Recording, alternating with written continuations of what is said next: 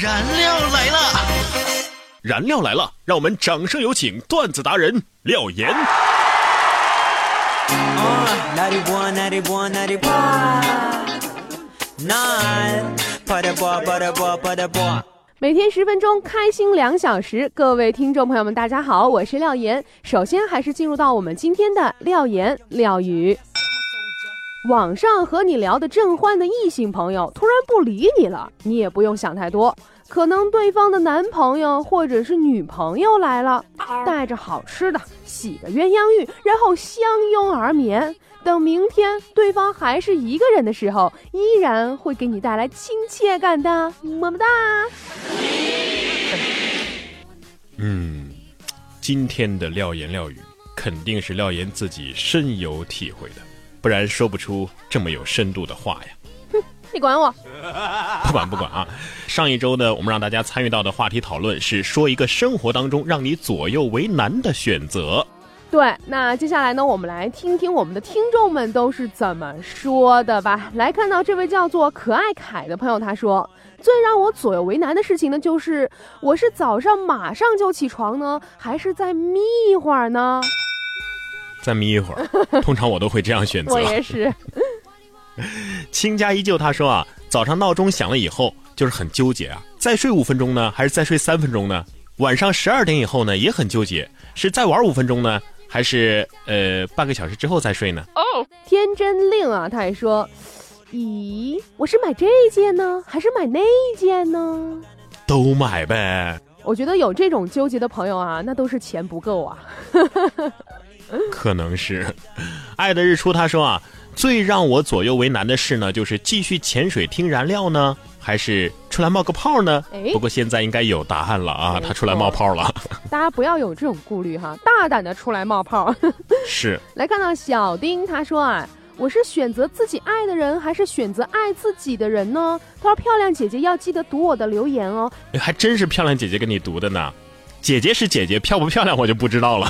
你能不知道吗？这事儿你比谁都清楚。真的吗？是吗？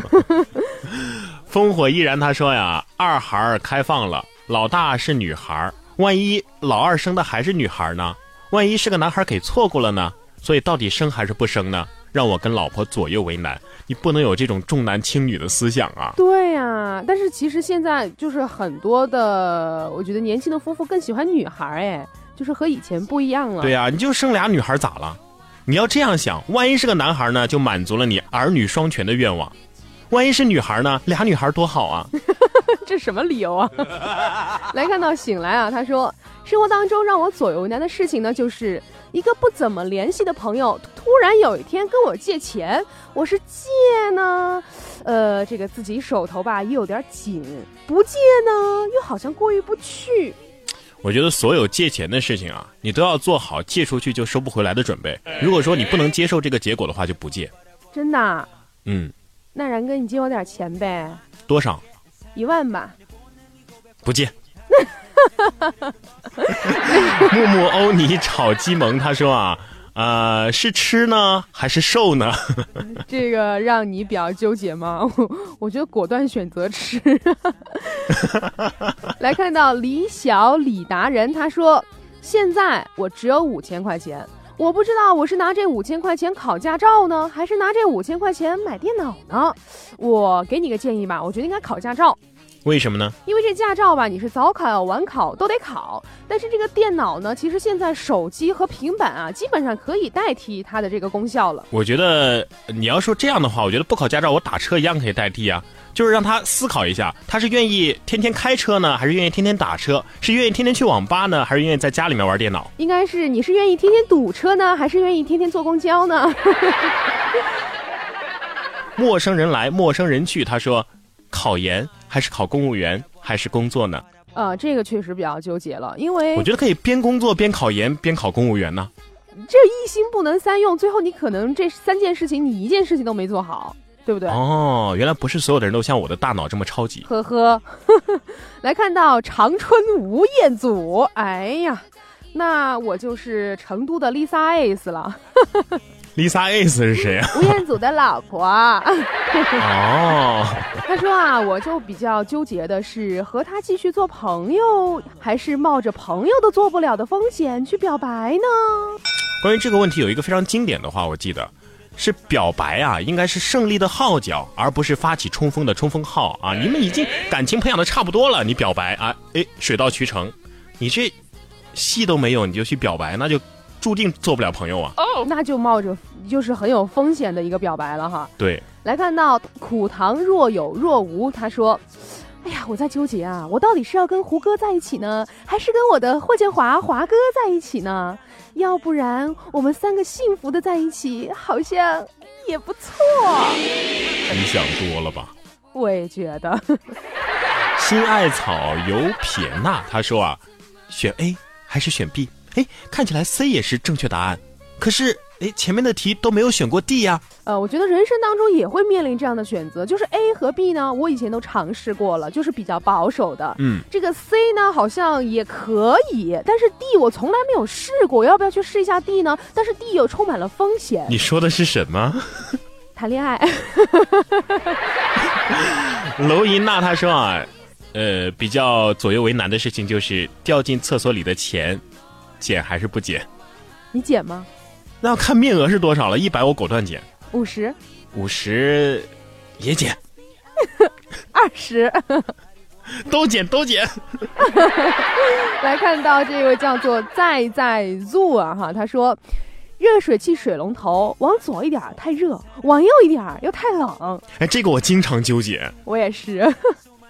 陈芳燕她说啊，上课走到半路，觉得自己好像门没有锁，不回去吧怕被盗，回去吧怕迟到。呃，我也遇到过这种情况，就是那天那你回去还是不回去呢就？上次我感冒了，然后我就想今天比较严重了，我一定要去诊所开点药。我是早上上班之前去的，然后呢，走到那个诊所面前，我发现，哎呀，我没有带钱，回去拿钱再倒回来呢，我可能上班就要迟到了。但是我进去要是跟老板说我赊个账的话呢，我又觉得我特别没面子。通常这个时候吧，我都不会去回去锁门，你会怎么样？因为我家里没什么值得偷的东西。我以为你会说我会给我老婆打电话。清秀荣浩粉他说啊，清秀荣浩粉，清秀荣浩是个人的名字吗？荣浩，李荣浩啊，哦哦，就说李荣浩比较清秀是吗？他是一个清秀的李荣浩的粉丝。哎呀，现在这些网名真是看不懂啊。他说情敌和背叛我的人同时落水了，我是该去蹦迪呢，还是去 KTV 呢？我是你的话，我就游街，我开心啊。王于深海里的一道疤，他说啊，写作业还是玩手机啊？他说他本来不应该碰手机的，应该在书海里面奋战的，结果一碰手机，不能去书海了。你还是去书海吧。我觉得你可以把手机砸了。啊，不行，砸了就听不了我们节目了。我我如果是我的话，这种情况我会把手机关机之后放到客厅里去，然后自己再回房间写作业。有用吗？有用啊，有用啊，因为太远了，我懒得去拿。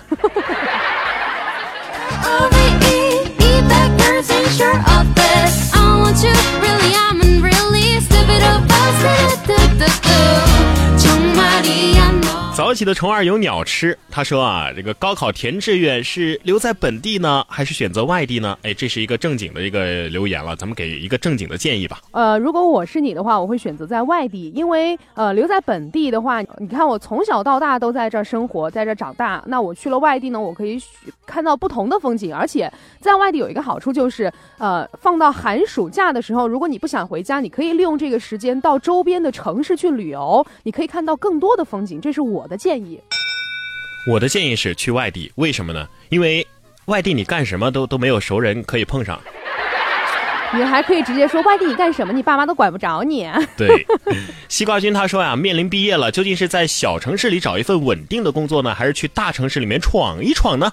这个我相信，我跟然哥，我不知道我跟然哥的这个想法一不一样哈。我的意见是去大城市闯一闯，我的意见是，怎么样混得好你就怎么样做啊。就是怎么样你舒心就怎么样做。对不对，但是如果说你选择了在小城市里面找一份稳定的工作，千万不要只让自己有在小城市做这份稳稳定工作的能力。哎，这个说来，哎，好像你好像第一次说正经话哈、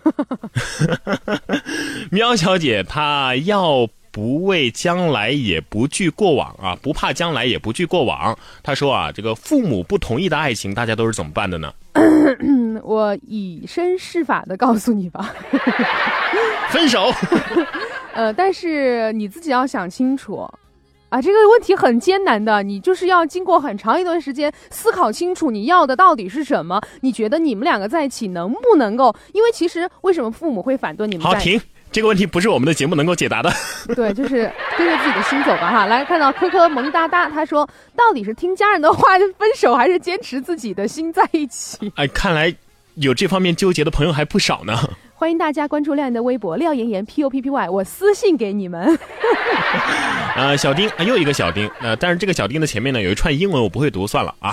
Treat yourself。